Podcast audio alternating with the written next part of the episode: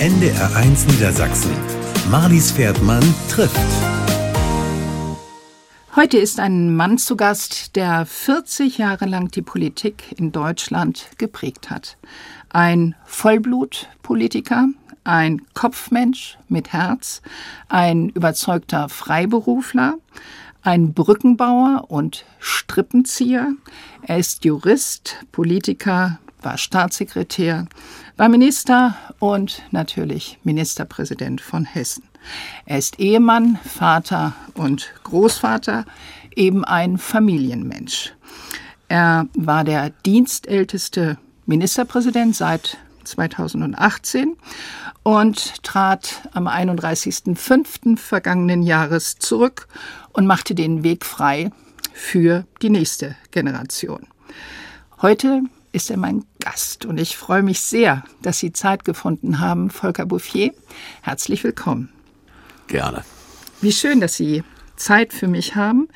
Wie geht es Ihnen denn nach den ersten acht Monaten ohne die große Politik? Also zunächst mal freue ich mich, dass wir heute zusammenkommen und mir geht es gut. Was vielleicht jetzt überraschend ist, ich bin äh, ein bisschen high, weil ich Montag meine turnusmäßige Untersuchung hatte der Krebsnachsorge. Das kam ja auch noch dazwischen. Ne?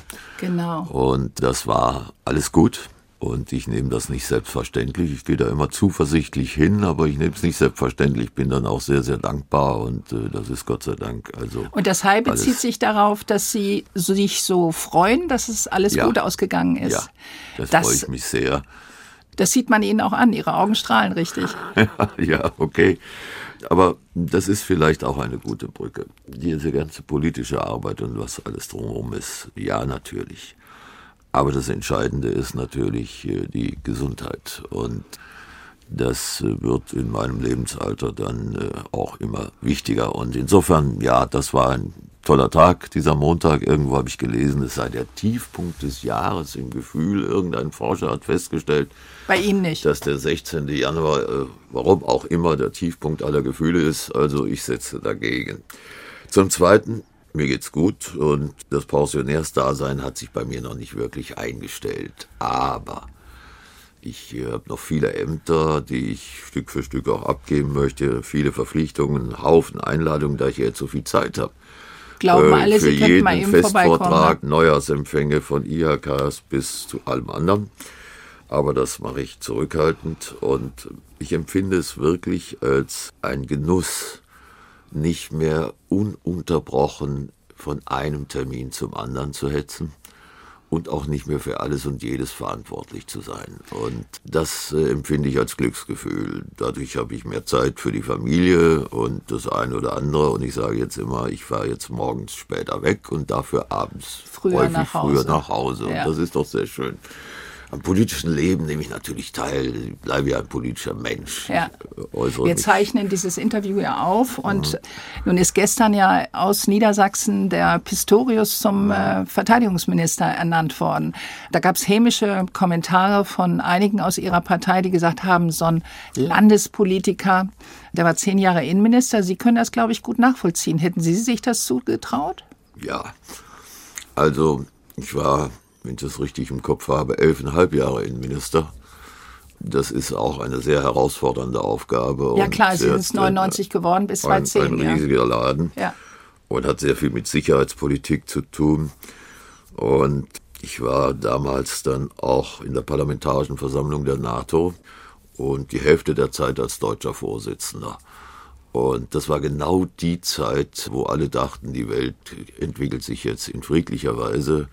Damals gab es dann den NATO-Russland-Rat, dem ich angehörte. So habe ich viele von denen dann auch kennengelernt. Und wir hatten eine Erwartung, dass es jetzt eine andere Form der Politik geben könnte. Wir wissen heute, dass das eine Erwartung war, die sich nicht erfüllt hat. Boris Pistorius kenne ich nicht sehr gut. Ich glaube aber, dass er das Zeug hat, das Amt gut zu betreuen. Die Herausforderungen sind riesig. Und er hat einen Kaltstart, ne? Ja, die Situation war aus meiner Sicht schon länger unhaltbar. Frau Lamprecht, egal wie man dazu steht, war eine Fehlbesetzung. Und in diesen Zeiten, wo es sehr darauf ankommt, dass Deutschland handlungsfähig ist, auch in der Verteidigungspolitik, ist ein Jahr versäumt worden. Das wird jetzt bitter sich rächen. Ich habe den Kanzler nie verstanden, warum er das nicht früher beendet hat. Man hätte eigentlich im Februar letzten Jahres sagen müssen, wenn eine Frau sich in diesem Amt nicht wohlfühlt, dann sollte man das schnellstens beenden, wenn ein Krieg vor der Tür steht. Man kann sich das nicht erlauben. Nee. Wir haben uns ja auch nicht gerade mit äh, Ruhm bekleckert in diesen letzten Monaten und Deutschland ist in einer sehr schwierigen Lage. Und Pistorius muss nun aus dem Start heraus, äh, zum Beispiel am kommenden Freitag, wenn die große NATO-Tage in Rammstein ist und fast alle Länder um uns herum erwarten, dass Deutschland nun endlich entscheidet, wenn es um die Frage der Waffenlieferungen geht. Ich kann mir nicht vorstellen, dass wir äh, sozusagen gegen alle anderen äh, sagen, nö, machen wir nicht. Das setzt also sehr schnelle Einarbeitung, Herausforderungen. Ich traue ihm das zu. Und jetzt ist auch nicht die Stunde kleiner parteipolitischer Münze. Was soll's bringen? Die Regierung hat eine Ampelmehrheit. Das kann man gut finden, kann man schlecht finden, aber sie muss das Land jetzt führen. Und ich empfinde die Entscheidung durchaus als in Ordnung. Man wird sehen, wie er das macht. Aber ich bin zuversichtlich. Ich glaube, dass der sowohl den herzenswarmen Ton hat, den Sie ja auch haben, und der kann auch den Kasernenhofton. Insofern werden wir uns das mal anschauen.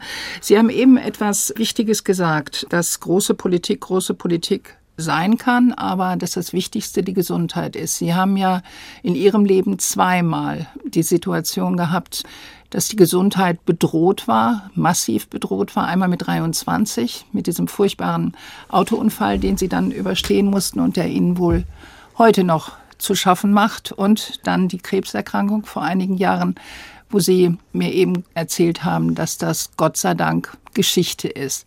Was lernt man daraus? Naja, Dankbarkeit, Demut wenn Sie in einer Situation sind wie nach diesem Autounfall, wo man nicht wusste, ob ich gelähmt bleibe oder nicht und wie das weitergehen würde. Ich habe mir damit so ziemlich alles gebrochen, inklusive des Halses. Und das war eine sehr schwierige Situation, körperlich, aber auch mental. Ich war damals, wie man so schön sagt, voll im Saft. So Auf dem Weg zur Basketball-Nationalmannschaft. Ja, was mir im Nachhinein sicher geholfen hat. Mir haben alle Ärzte gesagt, wenn ich damals nicht so eine Statur gehabt hätte, hätte ich das nicht überlebt. Aber das war eine sehr schwierige Zeit. Und Sie hatten ja auch das Jurastudium noch nicht beendet. Also ich habe gelesen, nee. dass Ihre Mutter Ihnen auf dem Teewagen den Schönfelder festgemacht ja. hat und mit Stricknadeln, weil Sie den dicken Schönfelder nicht halten konnten. Den konnte ich nicht halten und ich konnte ja eine ganze Zeit lang die Arme gar nicht bewegen. Und das ging dann so langsam. Und äh, das war eine fantastische Erfindung meiner Mutter. Also da gab es diesen Teewagen, die nett oder wie das Ding da genau. ist. Das konnte man so übers Bett schieben. Und äh, dieser Schönfell ist ja ein verdammt schweres Ding. Ja, dieser rote Und dann hatte sie so Band. lange Stricknadeln und da vorne so ein Gummi dran und so konnte ich dann das äh, immer umblättern. umblättern. Und so habe ich mich dann Stück für Stück weiterentwickelt und hatte ich irgendwann gedacht, jetzt meldest du dich zum Examen wenn es schief geht, hast du eine gute Begründung. Wenn es gut geht, ist gut. Äh, das war vielleicht eine Emotion nach dem Motto Donnerwetter, es geht doch irgendwie weiter. Ne? Wenn ich mir das nüchtern betrachte, würde man sagen, nee, Junge, mach erstmal nochmal Examensvorbereitung. Aber es ging gut.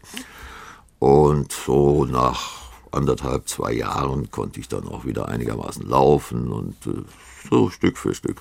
Aber geblieben ist die Dankbarkeit und die Erkenntnis, dass man jedenfalls in meinem Fall nicht aufgibt, sondern äh, versucht, etwas zu hinzukriegen, immer wieder zu üben.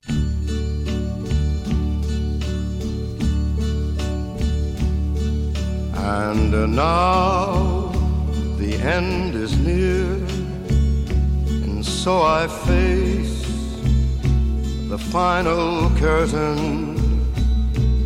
My friend, I'll say it clear, I'll state my case, of which I'm certain. I've lived a life that's full, I traveled each and every highway and more, much more than this. I did it my. For what is a man? What has he got? If not himself,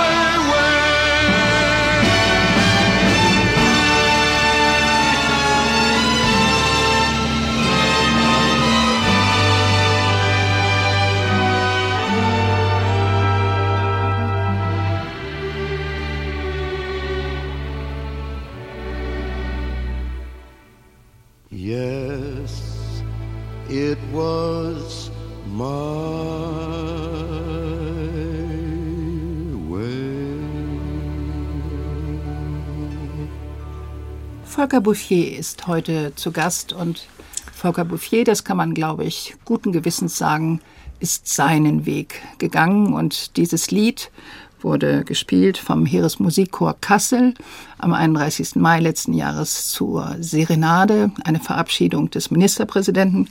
War nicht ein Zapfenstreich, der steht, glaube ich, nur dem Verteidigungsminister, dem Bundespräsidenten und der Bundeskanzlerin zu. Aber kurz darunter wurden sie verabschiedet. Das war sehr herzzerreißend, was ich da am Fernsehschirm gesehen habe, ist ihnen auch sehr nahe gegangen. Die Worte, die von ihrem Stellvertreter Tarek Al-Wazir kamen, von natürlich auch Herrn Wüst. Und auch in Erinnerung ist mir der thüringische Ministerpräsident, mit dem sie bei Karstadt in Gießen mal gejobbt haben. Ja, das ist richtig. Ja, ich habe das als große Ehre empfunden, äh, diese Serenade veranstaltet wurde und habe mich darüber sehr gefreut. Und das ist natürlich eine Mischung. Auf der einen Seite ist der Abschied nach so vielen Jahren ein schlichter offizieller Termin. Auf der anderen Seite geht einem natürlich unglaublich viel durch den Kopf und äh, ganz viele Vertraute, Freunde, Bekannte, Weggefährten über Jahrzehnte. Und Sie haben jetzt ja einige genannt und äh, dann darf man sich bei einer solchen Serenade auch drei oder vier Lieder aussuchen und es gibt ein sehr klares Protokoll. Ne, My Way habe ich mir ausgesucht unter anderem. Und ja, es hat uns, meine Frau und auch mich sehr berührt. Es war so auch eine festliche Atmosphäre, das muss man Ja, schon sagen. Schloss ist das ja wunderschön. Äh, war ein bisschen kühl für die Ja. meisten, musste man einen Mantel haben. Naja, und wenn es dann so gegen Ende wird, dann äh, mischen sich alle möglichen Gedanken. Und äh, Haben Sie am eine nächsten Träne Tag kam ja haben Sie eine der Träne verdrückt? Rücktritt. Ja, so ein bisschen, so ein bisschen. Ne? Äh, Man muss ja Haltung bewahren, ist ja auch klar. Manches war auch sehr humorvoll. Also zum Beispiel Geh doch mal Bo- rüber. Bo- Bodo, äh, Ramelow. Ramelow, das ist schon richtig. Die Geschichte ist ja mittlerweile bekannt. Genau. Ich war lange, ich habe also immer nebenbei gejobbt, alles Mögliche. Und unter anderem war ich, glaube ich, fünf oder sechs Jahre als Verkäufer bei Karstadt. Sie haben damals sieben Mark verdient. Ja, wenn es das wäre. Damals gab es äh, als Verkäufer 2,23 Mark Echt? oder 24. äh, Das war's dann. Ich habe aber gleichzeitig auch als Zeitungspacker gearbeitet, im Akkord nachts. Und da gab's über sieben Mark. Ah, da waren die sieben Mark. Das passte bei mir ganz gut. Wir haben viermal die Woche trainiert, Basketball. Meistens 20 Uhr, dann nach dem Training. Und das begann so um halb elf, elf bis morgens um fünf, halb sechs etwa. Hinten war die Rotationsmaschine, da kamen die Zeitungen und dann das Band und dann Blei oben drauf, unten drauf, drumherum Und raus. und dann raus in die Wagen, die das dann rausgebracht haben. Und äh, ja, das wurde gut bezahlt, aber auch ein herber Job. Sie haben damals, glaube ich, schon einen Terminkalender geführt, ne? Ja. wenn Sie äh, Jura studiert haben. Sie waren Basketballspieler, haben viermal die Woche trainiert und dann noch diese Jobs. Das ist ja unglaublich. Ja, und ich war damals stellvertretender Landesvorsitzender der Jungen Union, dann auch Landesvorsitzender und im Kreisvorstand der CDU und äh, hatte mich dabei auch äh, engagiert. Also das ging Sie eigentlich nur in der Tat mit Terminkalender. Ja. Und dann äh, haben Sie denn auch noch gejobbt, als Sie wissenschaftlicher Mitarbeiter dann wurden an der Uni? Nein, ich war vorher zwei Jahre bei einer Sparkasse, immer in Semesterferien. Aber als ich dann wissenschaftlicher Mitarbeiter wurde, habe ich gleichzeitig auch mein Referendariat beim Gericht gemacht. Also beides nebeneinander und dann war nichts mehr. Also das hat mich dann doch, Das reichte dann doch. das hat mich äh, voll erfüllt. Das hat sich im Nachhinein äh, als ganz sinnvoll erwiesen. Ich habe ja dann sehr früh das Examen gemacht. Und von daher war das in Ordnung. Sie haben 1977 das zweite juristische Staatsexamen gemacht. Aber nehmen Sie uns noch mal mit an den Anfang Ihrer Lebensreise. Äh, Sie sind in ein sehr politisches Elternhaus reingeboren worden. Ihr Vater Robert Bouffier war Jurist, war in Stalingrad gewesen, dann in Moskau gewesen und hat im Prinzip sein Jurastudium nicht äh, zu Ende machen können. Dann habe ich gelesen, dass er dann anderthalb Jahre immer nach Fulda gefahren ist und dort für den gehobenen Dienst eine Bescheinigung sich geholt hat. Ihre Mutter Käthe, heißt eigentlich Katharina, war zu Hause und sie hatten insgesamt noch eine Schwester. Das heißt, sie waren zu zweit und hatten, wie Sie das mal beschrieben haben, eine glückliche Kindheit, weil ihre Mutter so unglaublich gastfreundlich war und so herzenswarm. Denn die kommt aus Jugoslawien, ist Donauschwäbin. Beschreiben Sie mal Ihre Mutter. Also vielleicht äh, darf ich noch einen Satz dazu sagen. Mein Vater ist Jahrgang 1920, klassische Kriegsgeneration. Und äh, hatte angefangen dann Jura zu studieren, dann kam der Krieg, erst Frankreich, dann mit Rommel nach Afrika, dann nach Russland und bis zum letzten Tag in Stalingrad und dann noch sieben Jahre Gefangenschaft obendrauf. Und er hat sich nochmal Gefangenschaft geholt, als So. er sich geweigert hat, nach Ostberlin zu gehen. So ist es. Der hatte gut Russisch gelernt Ja. dann. Und naja, der ging also dann, wenn man so will, mit 19 weg und kam mit 30 Jahren wieder. Kein Beruf, nichts. Wahnsinn, ne? Alles war zerstört. Ja. Und damals gab es kein BAföG und nix. Geld hatten sie auch keins. Und die Gießener Universität war geschlossen. Also hätte man nach Marburg oder Würzburg oder wo auch hingehen müssen, das war nicht möglich. Meine Mutter kommt aus der Vojvodina, das ist so nördlich von Belgrad, das sind Donauschwaben. Flüchtling, die hatten auch nichts. Und so haben die angefangen. Und meine Mutter ist, wenn man so will, sehr geprägt äh, von dieser donauschwäbischen Mentalität. Man könnte auch sagen, die auf dem Balkan sehr verbreitet ist. Einen hohen Stellenwert des Gastes. Also wenn die Leute nichts haben, dann bieten sie alles auf, was sie nur auftreiben können, damit der Gast sich wohlfühlt und wertgeschätzt wird. Und äh, das kann sie grandios. Und wir waren immer ein gastliches Haus. Ich habe viele Leute da kennengelernt.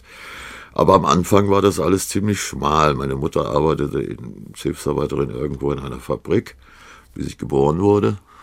Und wir lebten in einer großen, hochherrschaftlichen Wohnung, allerdings mit vier Familien. Und die hatten ein Zimmer und als ich geboren wurde, gab es ein zweites. Und das war es dann erstmal. Das Haus meiner Großeltern war zerstört. Das haben wir dann wieder aufgebaut und wir sind dann, glaube ich, 1954 oder so in dieses Haus gezogen. Und dann hatten wir eine richtige große Wohnung, da wohnten wir links und Opa und Oma rechts. Dazwischen war ein großer Flur, das war mein Hauptspielplatz. Und da konnten Sie Roller fahren. Und da konnte man Roller fahren. Ansonsten waren wir damals halt immer draußen. Und meine Schwester, die ist 58 geboren, also ein paar Jahre nach mir. Aber wir hatten eine glückliche Kindheit. Und was äh, das politische Haus angeht, mein Großvater hat im November 1945 bei uns die CDU mitbegründet. Es war ein alter Zentrumsmann. Aber sein, ja, wie soll ich sagen, sein Denken war noch stark geprägt aus der Vorkriegszeit. Für den war ein Amtmann was ganz Großartiges.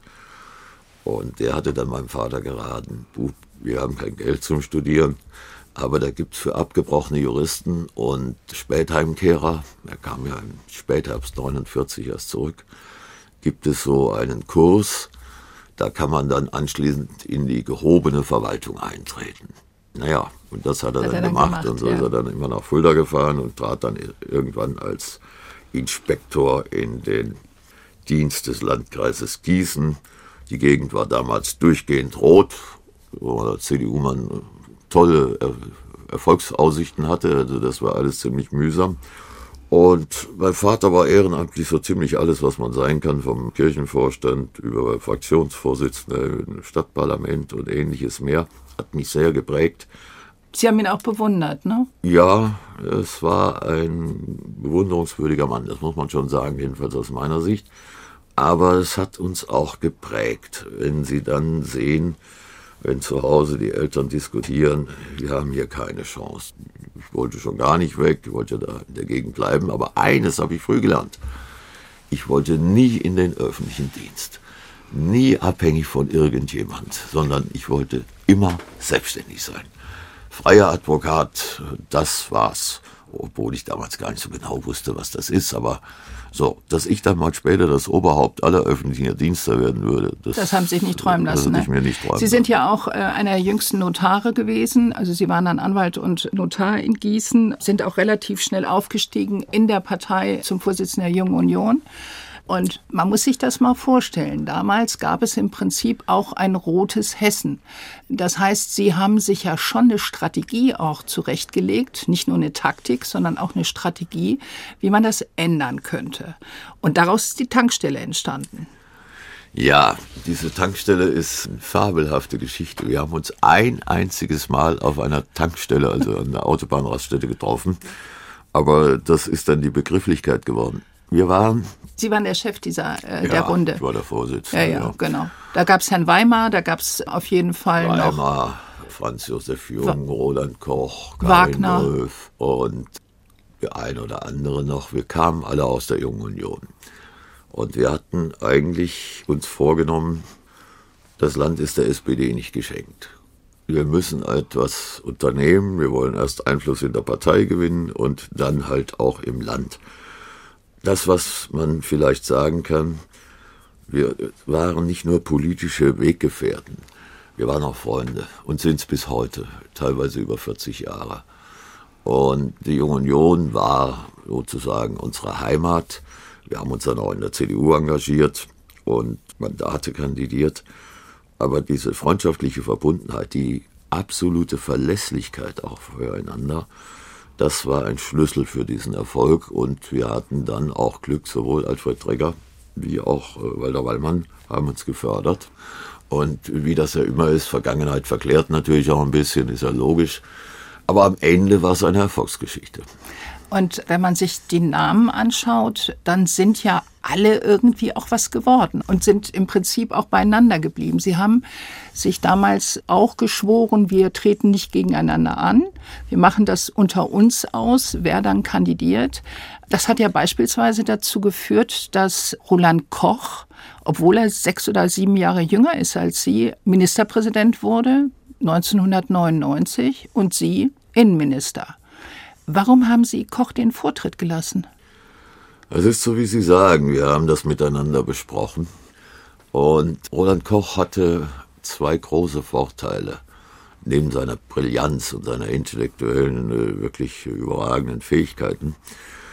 Wir waren ja damals in der Opposition wieder nach, also 91 Nach war ja die erste äh, Regierungszeit zu Ende.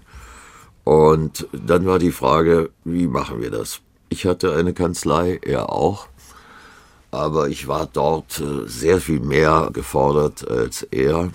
Eschborn ist näher an Wiesbaden, ganz praktisch. Und wir waren inhaltlich eigentlich einer Meinung. Dann haben wir uns überlegt, er war ja schon Fraktionsvorsitzender, dass es wahrscheinlich klüger ist, äh, wenn man die Dinge zusammenführt auf eine Position. Und wenn wir unterschiedliche Positionen wahrgenommen hätten, dann hätten wir einen innerparteilichen Wahlkampf machen müssen. Aber so wäre das ja eigentlich ziemlich albern gewesen. So waren wir der Auffassung, nee, es ist gut, Parteivorsitz dann und auch Fraktionsvorsitz zusammenzunehmen und mit dieser Schlachtordnung in diese Wahl zu gehen.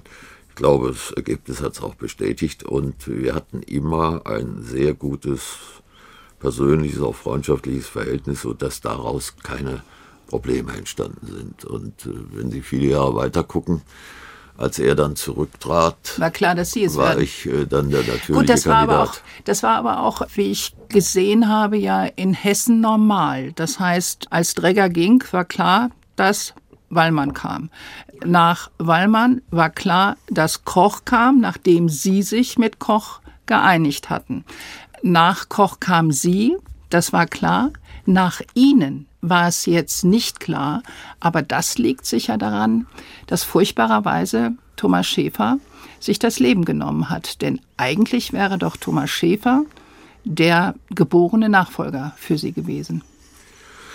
Dafür spricht viel. Das ist richtig. Diese letzten Jahre waren ja mehr als fordernd. Der Mord an Walter Lübcke, Hanau. sehr persönlicher Freund Ja. über viele Jahre. Hanau. Äh, Der Freitod von Thomas Schäfer. Corona rauf und runter. Also es war eine ziemlich fordernde Zeit. Und sicherlich war durch den Tod von Thomas die Situation äh, offener geworden. So, wenn er dann äh, noch zur Verfügung gestanden hätte, spräche vieles für ihn. Nun war die Welt eine andere. Ich habe mir große Mühe gegeben, dass wir nicht jetzt in einen parteiinternen Wettbewerb da hineingeraten. Damit hatten wir ja keine guten Erfahrungen gemacht. Ich meine, ich hätte mich ja schon ein Jahr vorher entschieden. Ich habe auch einigen in der Union das schon gesagt, auch meinem Stellvertreter und Grünen, Tarek Al-Wazir, dass ich beabsichtige, im Frühjahr, Frühsommer einen Wechsel vorzunehmen. Warum? Ich habe mir das äh, angeschaut, was wir als CDU im Bund gemacht haben. Das hat mich nun zu der Überzeugung gebracht, dass das überhaupt keinen Sinn machte. Wir Es haben drei besser. Jahre damit Ja. verbraucht. Wer soll es denn werden und wie? Es war jedenfalls nicht erfolgreich. Und daraus ergibt sich zwei einfache Überlegungen. Ein Ministerpräsident, der im Amt ist, daneben jemanden sozusagen eine Wahl zu schicken, ist sinnlos, weil so jemand hat praktisch keine Chance. Das hat AKK ja auch gemerkt, als Ja. Merkel dann Entweder noch man sagt, Kanzlerin man war. ist Genau. mit der Politik des Regierungschefs einverstanden, das ist keine Meldung, dann kommt es überhaupt nicht mehr vor. Oder aber man versucht sich irgendwie abzusetzen, dann ist die Rege normale Situation Streit im Laden, wollen die Leute aber auch nicht. Also folgt daraus entweder man muss die Periode zu Ende machen, nochmal in eine Wahl ziehen und dann nochmal zwei Jahre drauflegen, das wären nochmal fünf Jahre gewesen. Das wollte ich mir und dem Land eigentlich ersparen, weil 40 Jahre ist schon eine lange Zeit. Und wenn man das dann nicht macht, dann muss man äh, Sorge dafür tragen, dass wir einen Übergang, einen Wechsel bekommen. Und das ist Ihnen ja gelungen, denn Boris Rhein ist jetzt Ministerpräsident und die ganze Angelegenheit ist sehr geräuschlos über die Bühne gegangen.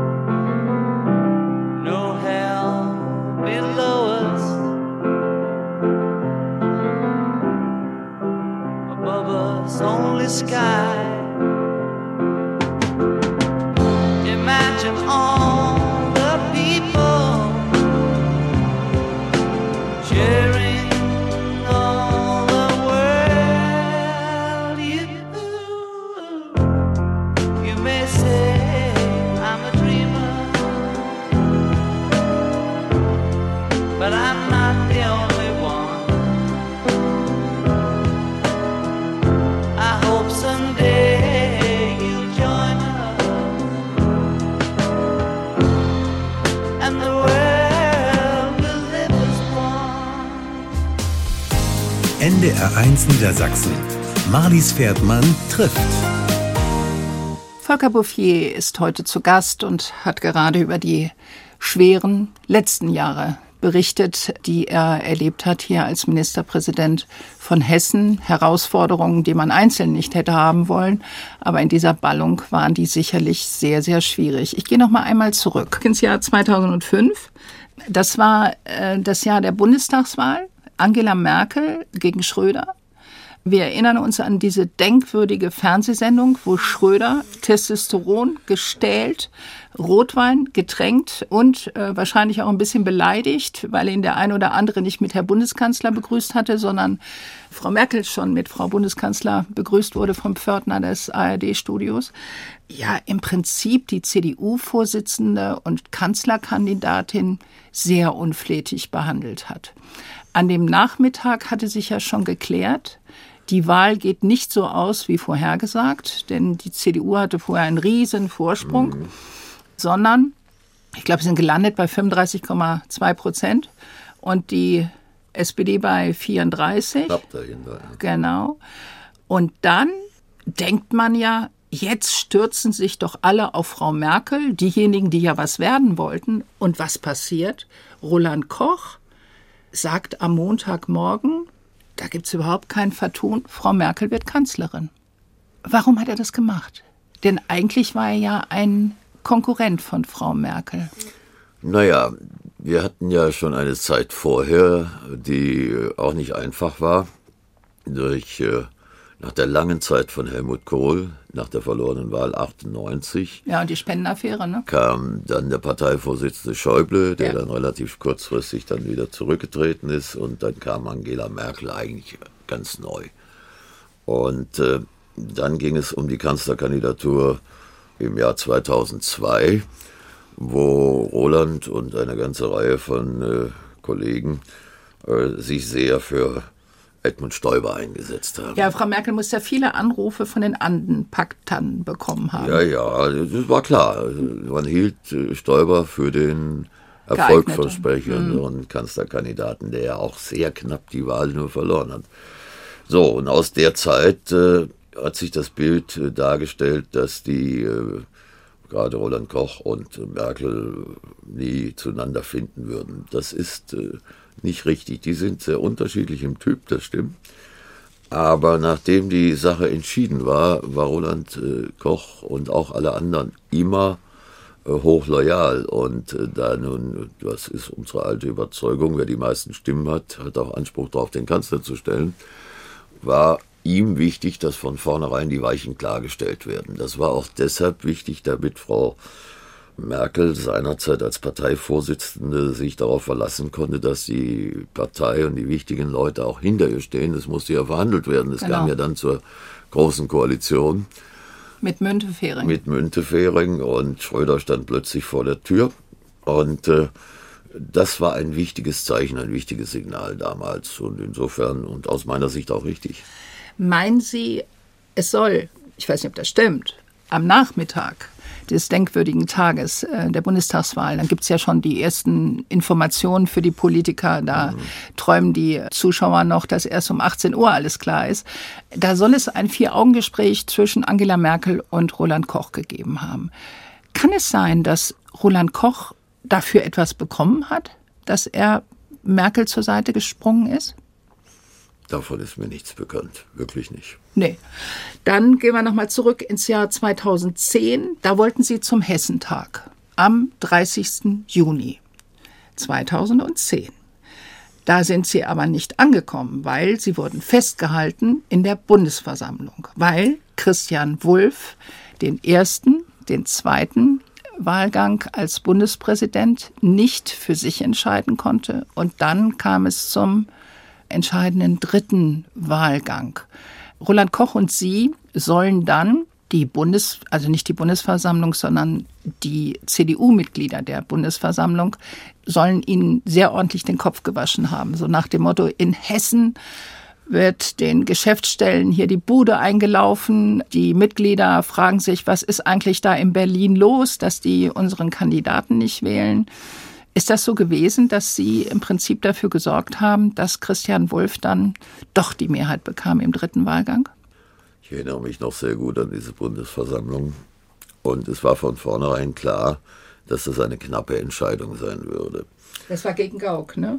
Und äh, ich muss sagen, ich will meinen Beitrag äh, da eher zurückhaltend bewerten, aber nach dem zweiten Wahlgang hat der Roland Koch eine grandiose Analyse äh, vorgelegt und auch deutlich gemacht, um was es hier eigentlich geht. Deshalb glaube ich, äh, dass sein Beitrag ganz entscheidend war.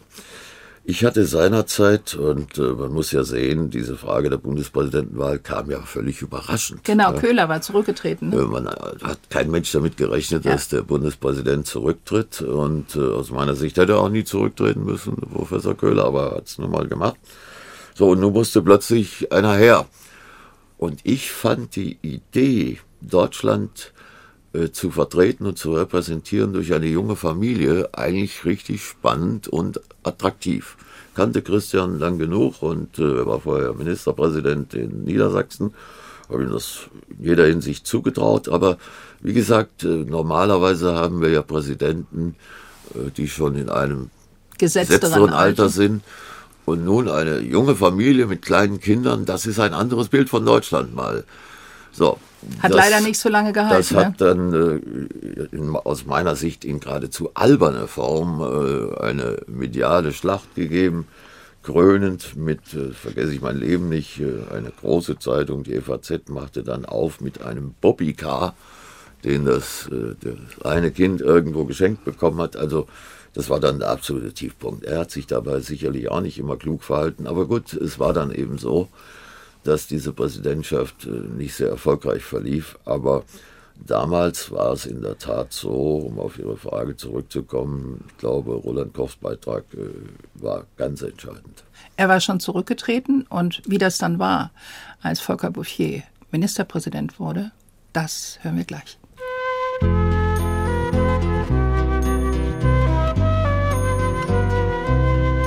Die Gedanken sind frei, wer kann sie erraten? Sie fliehen vorbei wie nächtliche Schatten. Kein Mensch kann sie wissen, kein Jäger erschießen, es bleibe dabei. Die Gedanken sind frei.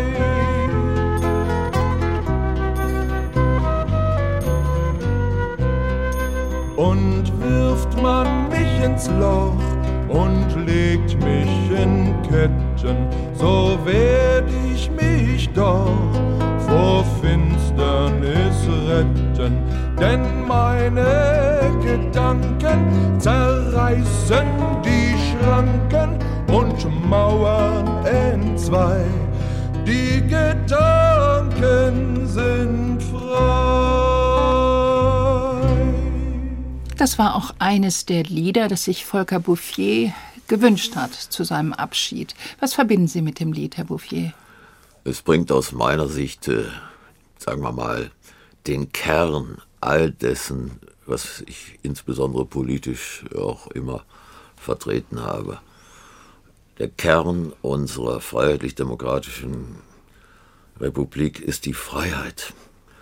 Die Freiheit zu denken, zu sagen, zu tun, im Rahmen natürlich der Gesetze, was man möchte. Das ist das aus meiner Sicht größte Geschenk. Aber Freiheit und Demokratie sind keine Selbstläufer. Sie werden immer wieder bedroht. Das haben wir gesehen in unserer Geschichte bis hin zu der furchtbaren Diktatur der NS-Zeit.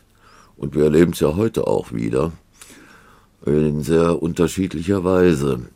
Heute erleben wir eine Diskussion, in der sozusagen es häufig nicht darauf ankommt, was man sagt, sondern wer es sagt. Ob der alte weise Mann was sagt, dem man dann abspricht, dass er sich überhaupt dazu äußern darf, oder nur äh, wer auch immer, der für sich in Anspruch nimmt, äh, die alleinselige Wahrheit zu haben. Äh, Das sehe ich mit großer Sorge, was da im Moment bei uns passiert. Es verschiebt sich vieles, auch Da sind, Sie ja sprachlich. ein, da sind Sie ein großes Vorbild, denn Sie haben ja nicht nur die Grünen mit dem Satz überrascht, stellen wir uns jetzt mal vor, der andere hat auch recht. Das ist ja eine, eine Grundmaxime eigentlich der Demokratie, die in den letzten Jahren doch wirklich auch mit Füßen getreten wird. Naja, das Lied stammt ja aus dem sogenannten Vormärz, also 1820, 1830, als es in Deutschland eine Bewegung gab nach der Niederschlagung Napoleons und dem Wiener Kongress. Dann hat die alte Ordnung wurde wiederhergestellt mit der Obrigkeit, den Fürsten. Und dagegen stand die Leidenschaft äh, eines äh, geeinten Vaterlands, wie es damals so schön hieß, aber auch der Freiheiten. Denn der Funke der französischen Revolution hatte sich schon auch hier verbreitert. Die Freiheit der Presse, die Freiheit des Denkens, des Schreibens. Und das ist nur alles nicht selbstverständlich. Und äh, wenn ich dann heute sehe, von Wokeness bis sonst was, mhm. das ist eine ganz schlechte Entwicklung. Man muss äh, nicht äh, sozusagen dem Gegenüber zustimmen aber den Respekt, sich wenigstens anzuhören, auch zu ertragen, dass jemand eine andere Meinung hat und dann im besten Sinne, das ist ja die Aufgabe der Politik, um Mehrheiten zu kämpfen, damit man seine politischen Vorstellungen durchsetzen kann. Das ist in den letzten Jahren, wie ich finde, sehr unter die Räder gekommen. Das hat viel zu tun gehabt, auch gerade zum Beispiel mit Corona, vor diesem schrecklichen Angriffskrieg Russlands in der Ukraine hatten wir ja zu Recht darauf hingewiesen und gesagt, wir hatten nach dem Krieg noch nie so eine Herausforderung wie Corona. Und sie war elementar, sie unterschied sich von allem, was es gab. Und äh, ich habe gerade in den letzten Tagen äh, einige Unterlagen wieder gesehen. Man muss sich mal vorstellen, wenn man heute liest, was uns die selbsternannten und wirklichen Virologen jeden Tag in Sondersendungen erzählt haben. Schulen schließen, Kindergärten, Fitnessstudio, Veranstaltungen, ja oder nein. Das war eine Dauerherausforderung. Das hat viele Menschen gestresst.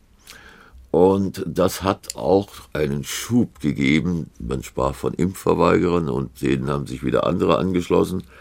Und wir haben an den Rändern der Gesellschaft durchaus Leute, die äh, nicht nur anderer Meinung sind, sondern die diese demokratische Ordnung ablehnen, ne? ablehnen ja. und sie auch teilweise ja sogar mit bekämpfen. Gewalt bekämpfen. Ja. Und äh, das ist eine Herausforderung, der wir uns alle stellen müssen. Und wenn man so will, ist dieses Lied, die Gedanken sind frei, für mich immer ein Lied gewesen, das mich viele, viele Jahre begleitet hat, aber auch eine Leitschnur, nicht einfach zuzuschauen, sondern was zu machen.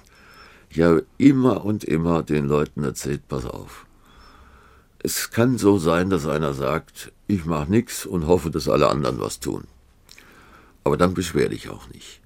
Ich habe oft die Menschen gefragt von den Schulklassen bis, machen Sie irgendwas? Sind Sie im Angelverein? Machen Sie in der Nachbarschaftshilfe mit oder machen Sie irgendwas? Und wenn sie nichts machen, dann meckern sie ja, auch nicht. Ja, wenn sie genau. nichts machen, dann sind die Menschen nicht zu verurteilen, sind keine schlechten Menschen. Aber dann fehlt was. Und äh, wir müssen aufpassen in unserem Land, dass nur noch die Lauten, die Außergewöhnlichen wahrgenommen werden.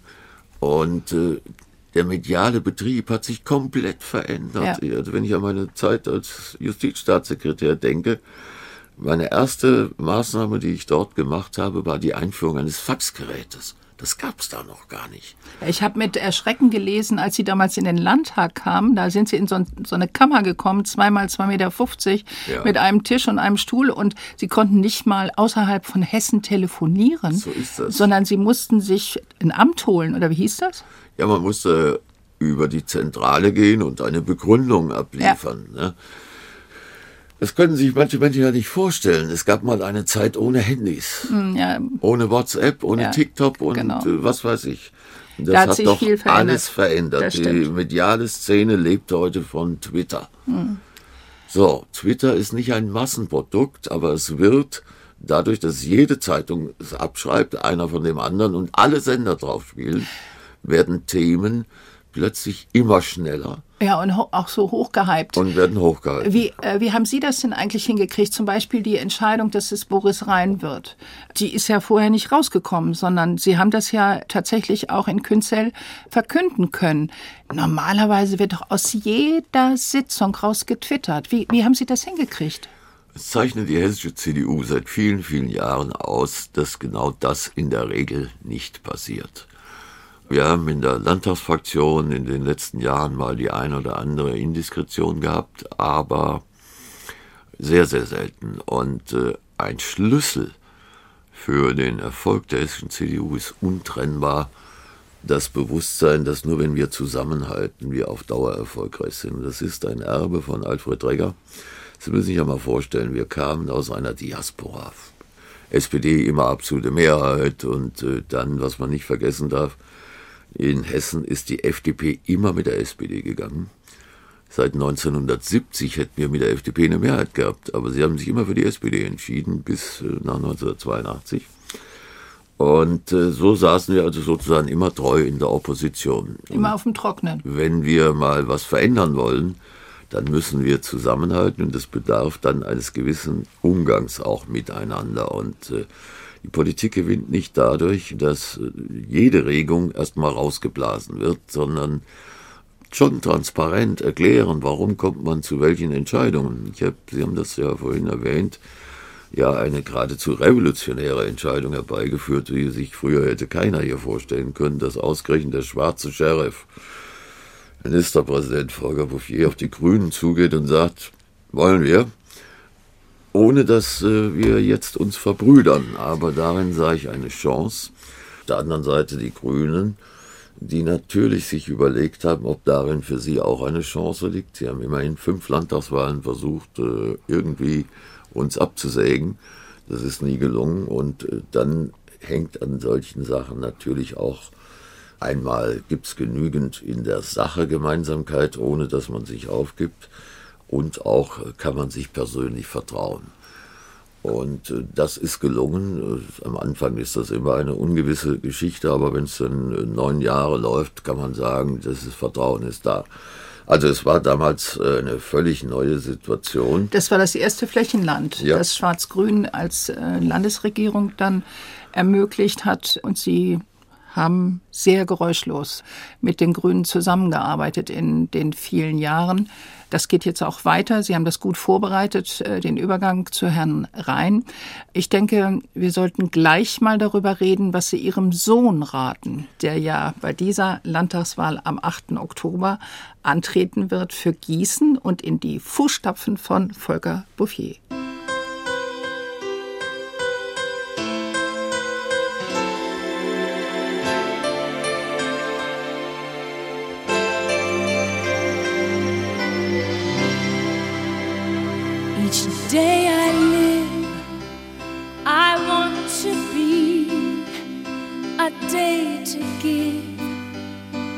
The best of me. I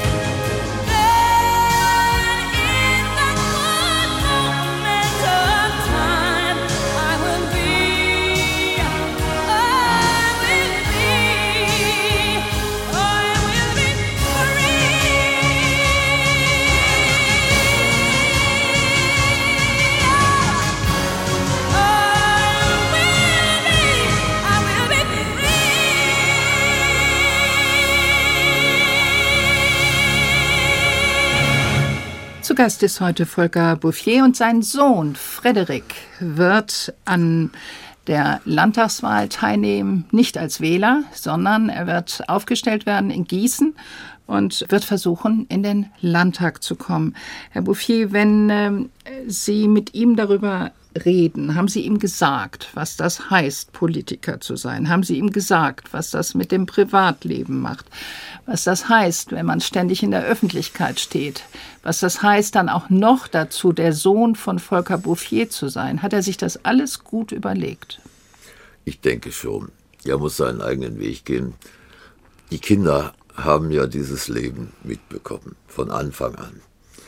Und er ist ja auch Rechtsanwalt, also es gibt da die eine oder andere Parallele. Unser anderer Sohn ist Staatsanwalt und die Nina ist stellvertretende Schulleiterin. Also wir haben gute, gute Kombination und die Kinder haben das alles mitbekommen. Im Guten, schöne Dinge wie im Schlechten.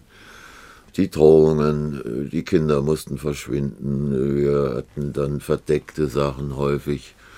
Die Lehrer wussten Bescheid, aber die Kinder, wir haben versucht, dass sie ihr Leben normal führen können, auch den Sport und so weiter. Aber es gab auch manchmal Situationen, da war es nicht so ganz einfach. Da hingen Fotos bei Ihnen am Kühlschrank, frei nach dem Motto, wenn ja, der euch in die Nähe kommt. So, dann äh, nicht auf, auf, sowieso nicht aufmachen, schnell wegrennen äh, ja. und nichts machen. Damit sind die groß geworden. Und äh, natürlich kennt man dann auch äh, das Leben eines Politikers. Und äh, es macht einen großen Unterschied, wenn man Freiberufler ist, wie ich es war, wie mein Sohn es auch ist, und äh, in so eine Wahl zieht, weil man muss ja seinen Beruf hochhalten und wie die Wahl ausgeht, weiß man nicht. Dieser Wahlkreis, äh, für den er sich entschieden hat, Gießener 2, ist nicht der, den ich früher hatte, sondern das ist Gießen-Stadt. Da ist er auch Parteivorsitzender jetzt geworden vor einem Jahr. Und äh, der ist sehr schwierig. Das, äh, die, wir sind knapp 100.000 Einwohner in der Stadt äh, mit äh, rund 40.000 Studenten, was einen hohen grünen Anteil präsentiert. Und äh, drumherum noch vier Gemeinden. Also es wird eine spannende Herausforderung, keineswegs sicher. Aber er hat sich dafür entschieden. Er ist ein Homopolitikus, äh, JU-Vorsitzender, Bezirksvorsitzender und er kann das auch. Aber wie Wahlen ausgeht, das muss man mal abwarten. Und äh, wir wie haben ja das. ist er jetzt, wenn er gewählt würde? Dann ist er, warte mal, 33 knapp. Sie war ein bisschen jünger, ne? Ich war ein bisschen jünger. Ich war noch 30 oder gerade 31. Ja, ja. Aber ungefähr das Alter ja. hat er dann auch. Haben Sie ihm einen Rat gegeben, wie man mit all dem fertig wird? Hatten Sie zum Beispiel ein Ritual? kann jetzt nicht sagen, dass ich ein Ritual hatte. Ja, manchmal, manchmal hast du keine Lust mehr. Aber manchmal freust du dich auch wieder. Ich war ja ein begeisterter Sportler. Und im Sport habe ich gelernt, wenn du dich anstrengst, bist du besser. Wenn du trainierst, bist du auch besser. Und dann gibt es irgendwelche Leute, die, die sind aber trotzdem besser. Die springen weiter, höher oder schießen besser. Und jetzt lasse ich die Ohren nicht hängen, sondern ich versuche es trotzdem. Und Disziplin wenn um 18 Uhr das Training ist und du kommst um Viertel nach sechs, darfst du nicht mehr mitmachen. Teamwork, Teamgeist. Wenn wir gewinnen, schnappen wir nicht über und wenn wir verlieren, warnen wir die anderen nicht mit dem Baseballschläger. Und das ist meine Grundüberzeugung. Deshalb war ich auch so ein begeisterter Sportminister. Es gibt nichts in unserer Gesellschaft, was eine solche große Ressource hätte wie der Sport nichts anderes. Auch Musik, Kunst, alles gut und schön. Ja, es Aber nur der Menschen, Sport, das stimmt. Nur der Sport erreicht ja. alle Menschen, ja. jung und alt, die, die gar nichts haben und die, die begütert sind. Die, die schon immer hier gelebt haben oder aus allen Herrenländern zu uns gekommen sind. Und ich habe das immer auf den schönen Spruch gebracht, der Sport ist rasselos, er ist klasselos und er ist zum Beispiel, was Integration angeht, absolut konkurrenzlos. Volker Bouffier, wir sind leider am Ende. Ich könnte ja noch eine Stunde mit Ihnen reden, aber leider lässt die Sendung das nicht zu. Ich danke Ihnen ganz herzlich und ich denke, die äh, Zuhörer und Zuhörerinnen haben gemerkt, dass eins auf jeden Fall immer dabei war, ganz große Leidenschaft. Herzlichen Dank. Herzlichen Dank auch Ihnen und das mit der Leidenschaft, das kann ich nur jedem sagen. Egal was du machst, versuch es mit Freude zu machen.